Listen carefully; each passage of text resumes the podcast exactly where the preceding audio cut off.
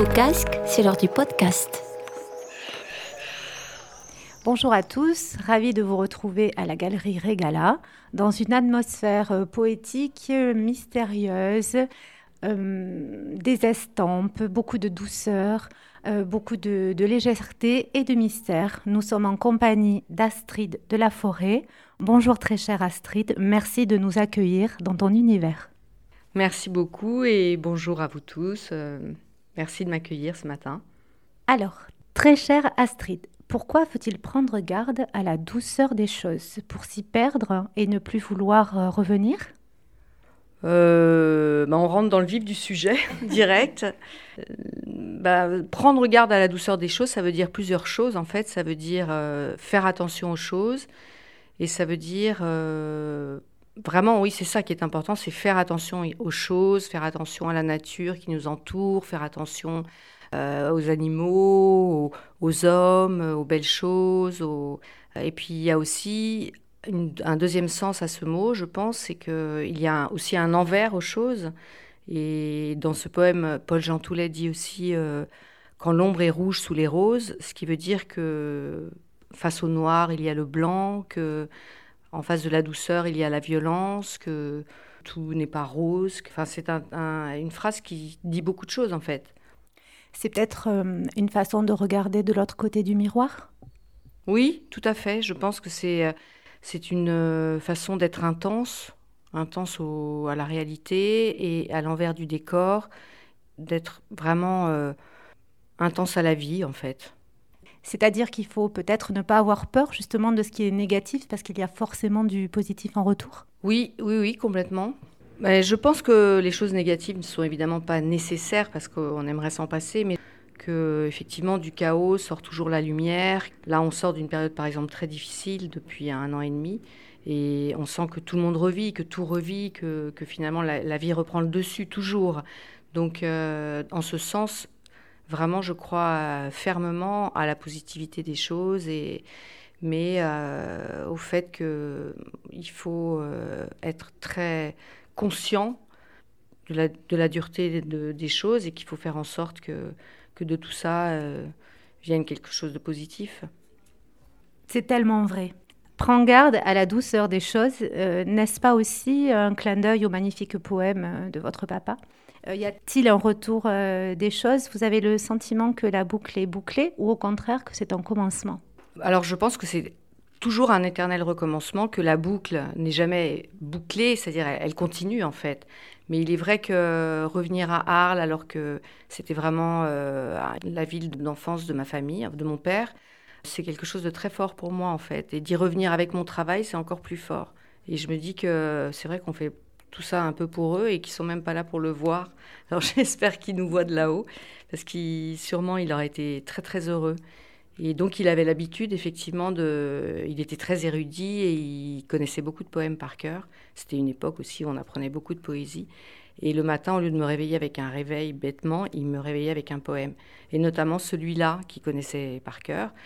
Et quand je cherchais un titre pour l'exposition, tout d'un coup, c'est revenu, alors que c'était enfoui dans la mémoire. Mais tout d'un coup, lié à Arles, et eh bien, hop, cette phrase est arrivée et c'est voilà, c'était le sens de l'exposition parce qu'il y a quand même aussi cette douceur des pins de Rome, puisqu'il s'agit quand même d'un travail fait à, l'issue de résidence à la Villa Médicis.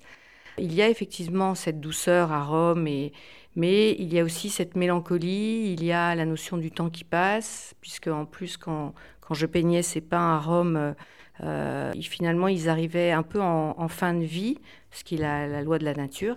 Et certains pins sont tombés quand j'étais là, donc les, mes dessins sont, devenus un peu des archives de paysages qui étaient en train de changer.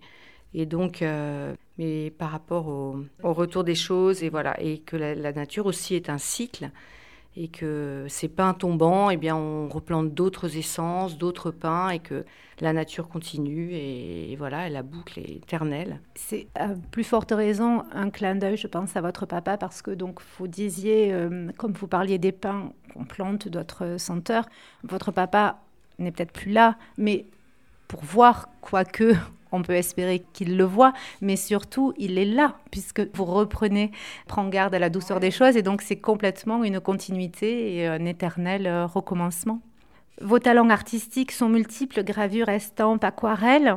Y a-t-il un médium qui va plus précisément exprimer vos sentiments ou est-ce euh, le hasard des choses? Je ne pense pas que ça soit un hasard, je pense qu'il y a vraiment une affinité qu'on ne maîtrise pas forcément, mais c'est vrai que depuis toujours, dès que j'ai pu, euh, j'étais fascinée par l'estampes, par le noir notamment, par la profondeur du noir qui, n'existe que euh, dans le travail de, la gravure et, dans cette puissance et très, cette profondeur du noir et qui, qui pour moi euh, ben me plaît en fait. J'ai toujours été attirée par aussi un côté très asiatique, un trait de pinceau unique. Et cette façon pour moi d'employer la gravure, et c'est pas un, hasard. C'est pas une, c'est pas, je fais pas ça pour la gravure, gravure, gravure, mais c'est en tout cas le médium qui pour l'instant exprime le mieux ce que j'ai envie de dire. Et en plus j'aime ça. S'approprier certaines techniques de famille, puisque votre papa a créé la contre-rime, je crois, euh, vous déclinez d'une manière très personnelle eau forte, aquatinte, pointe sèche ou carboronome, j'espère que je le dis bien, que vous pratiquez soit seul, soit associé au pastel ou à l'encre sur des séries limitées ou en monotype. Donc tout ça, ça fait partie aussi d'une continuité de s'approprier euh, des choses euh, de façon très personnelle euh, Oui, c'est forcément très personnel. Il y a autant de, façons d'utiliser la gravure qu'il y a d'artistes qui pratiquent la gravure. En fait, je ne connais pas deux artistes qui pratiquent le, médium de, leur médium de la même façon. En fait, on, on se l'approprie forcément et il vous devient complètement, il fait partie de vous en fait. Donc c'est forcément personnel. Très jeune, vous rentriez à l'école Penningen de la rue du Dragon à Paris puis riche d'un parcours extraordinaire. Vous vous perfectionnez à travers le monde, donc vous êtes allé dans de nombreuses résidences d'artistes, l'Institut français de Tétouan au, Maroc, en Tasmanie, au Japon, en Irlande et bien sûr à la Villa Médicis.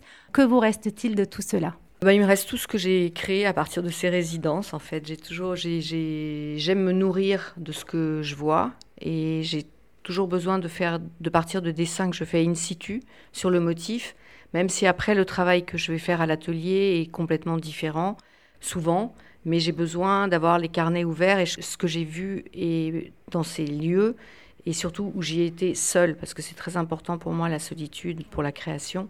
Et le fait de partir me, euh, m'offre ça, parce que les résidences, c'est, souvent assez difficile, on est seul, même si c'est la Villa Médicis, c'était aussi un challenge, parce que, parce que c'était ce lieu particulier, mais les autres lieux, pouvaient être des lieux euh, très solitaires en fait. Et on, on sait qu'il faut qu'on travaille, on est tout à ça. Et euh, le dessin sur le motif, c'est un moment très fort en fait. C'est c'est très intense le, ce qui se passe entre, entre le mental et la main, parce que l'œil fait une sélection très rapide de ce qu'il veut garder dans le dessin. Et c'est très intense, c'est très, même très fatigant parfois, parce qu'on on est vidé un peu. Et après, le dessin chemine dans la tête, en fait, ce qu'on a intensément dessiné sur place, ça va prendre un sens dans la tête sans que souvent, même inconsciemment. Et, puis l'image ressort longtemps après, ou pas longtemps, mais dans l'atelier, à un autre moment où elle va, elle va exister, elle va prendre forme, et tout d'un coup, on va se dire Ah, mais c'est vrai, c'est ce que j'avais vu là-bas. Et c'est pour ça que c'est important, ces, ces voyages que j'ai faits de travail. C'est presque initiatique. Oui, complètement. Je pense que, alors vraiment, oui, c'est tout à fait le mot. Ce sont des voyages qu'on est presque obligé de faire avec soi-même. Pas forcément au bout du monde d'ailleurs, mais, mais ça, on le trouve, euh, je pense, euh, dans la solitude, dans ces moments de grâce et ces moments difficiles aussi. Pas toujours euh, hyper facile. Dans votre travail, j'y vois beaucoup de poésie, de rêverie, de douceur, d'introspection mais aussi, je dirais, j'ai un oxymore qui me vient, une mélancolie joyeuse. Euh, qu'en pensez-vous? Bah, Difficile de penser quelque chose, je pense que c'est juste. C'est tout à fait juste. Je peux être euh, à la fois euh, gaie et triste, et profonde et légère. C'est vrai, c'est une mélancolie joyeuse, je pense c'est juste. Et ça va bien avec le noir et blanc, la mélancolie joyeuse. C'est un peu l'ombre et le soleil. Nos fils rouges, alors, et, et moi, sont Arles et l'Arlésienne. Quel est, Astrid, votre rapport à Arles? Alors il y a une attirance, ça c'est réel. Je me, sens, je me sens très bien quand je suis ici. C'est une ville euh, qui a vraiment un caractère très propre, très singulier, un, artisanat, un folklore, une beauté, un passé, une élégance. Enfin il y a, il y a beaucoup de choses à Arles qui fait que c'est très attirant. Et je pense qu'il y a des choses, effectivement, le fait d'y avoir eu ma famille, une partie de ma famille, du côté de mon, de mon père et de mes grands-parents, qui soient enterrés au cimetière d'Arles, ça fait, ça fait quelque chose de, de, fort, en fait. Ça fait un lien que je retrouve, il n'y a pas besoin de l'expliquer, c'est immémorial, c'est en moi. Si c'était une couleur? Alors, si Arles était une couleur, euh, euh, je pense au jaune, à cause de la lumière, qui sont un peu tous les fonds d'ailleurs de mes... Parce qu'il y a une filiation avec Rome. La lumière d'Arles et la lumière de Rome sont assez, assez similaires, je trouve. Et je pense aussi au ocre, au ocre du sable des arènes, par exemple. Mais je pense à des couleurs pas forcément archi violentes. Euh, je pense que Arles et toute la, Camargue et même et la Provence, enfin, quand Cézanne peignait, c'était toujours des tons, des demi-tons. Il utilisait beaucoup les demi-tons, beaucoup de ocre, de jaune pâle, de rose pâle. De... C'était pas forcément euh, ce, que, ce qui nous vient à l'idée en pensant au sud, c'est-à-dire quelque chose d'archi, de violent. Je crois pas. Je crois que c'est aussi des demi-tons très lumineux et très euh, denses. Si Arles était une image ou une estampe? Si Arles était une image dans ma tête, euh, je pense à quelque chose d'assez vertical avec Saint-Trophime qui, qui est vraiment euh, ce clocher très haut et très droit, et puis à l'horizontalité du Rhône. Très bien. Si c'était un son? Des cigales. Des cigales. Si c'était une fleur ou un végétal? Les joncs. Les joncs qui bordent les, les roubines euh, et les rizières. Verticales aussi. Très droite, très qui s'élève. Si c'était une rime? Alors, si c'était une rime, je vais vous dire le poème en entier. Alors, en Arles, où sont les aliscans quand l'ombre est rouge sous les roses, éclaire le temps, prends garde à la douceur des choses. Et quand tu sens battre sans cause ton cœur trop lourd, et que se taisent les colombes, parle tout bas si c'est d'amour au bord des tombes. Paul Jean Toulet. Merci. Merci, c'est très beau. On devrait toujours avoir un recueil de poèmes avec nous et le lire euh, toute la journée. si je vous dis arlésienne. Celle qu'on attend. L'élégance d'une arlésienne. Ah bah, elles sont vraiment élégantes, les arlésiennes. Incroyable. Le costume est magnifique. Elles ont ce teint, je trouve, très, très pâle. Elles sont très fines. Et puis, euh, et puis même les Arlésiennes qui sont pas habillées en costume, elles, sont toutes en robe. Enfin, c'est vraiment agréable. On n'est plus en, en décathlon. Je ne sais pas si on peut dire ça, mais... Alors, vous préférez ou vous-même, êtes-vous plutôt plein ou délié? Ah, Alors, je pense qu'il n'y a pas de plein sans délié. Donc, les deux. Et on en revient à la boucle. Oui, oui, ça, je pense que vraiment, c'est l'un et l'autre sont liés et déliés. Et déliés. Avant de se séparer, je vous remercie pour euh, vraiment pour ce délicieux moment euh, euh, unique une fois encore, je remercie Florence Rickinger-Tadei, je remercie Véronique Pierre de Madiargue, je remercie Wally qui nous a euh, accueillis également euh, avec euh, toute sa, sa, chaleur comme d'habitude. Je remercie Laure. Encore vraiment mille fois merci Astrid. Avant de se séparer, pouvez-vous nous dire blabla d'Arles Blabla d'Arles. Je vais vous demander, avant de nous séparer, de nous dire blabla d'Arles. Blabla d'Arles. Blabla d'Arles. Blabla. Blabla Sur une idée de Laure Brunet-Philippin, production Laure d'Arles. Jingle Aydin Bagheri à retrouver sur www.irregab.com.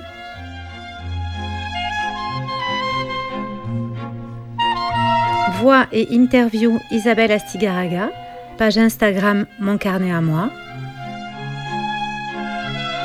À écouter sur l'Or d'Arles, Apple Podcast, Spotify.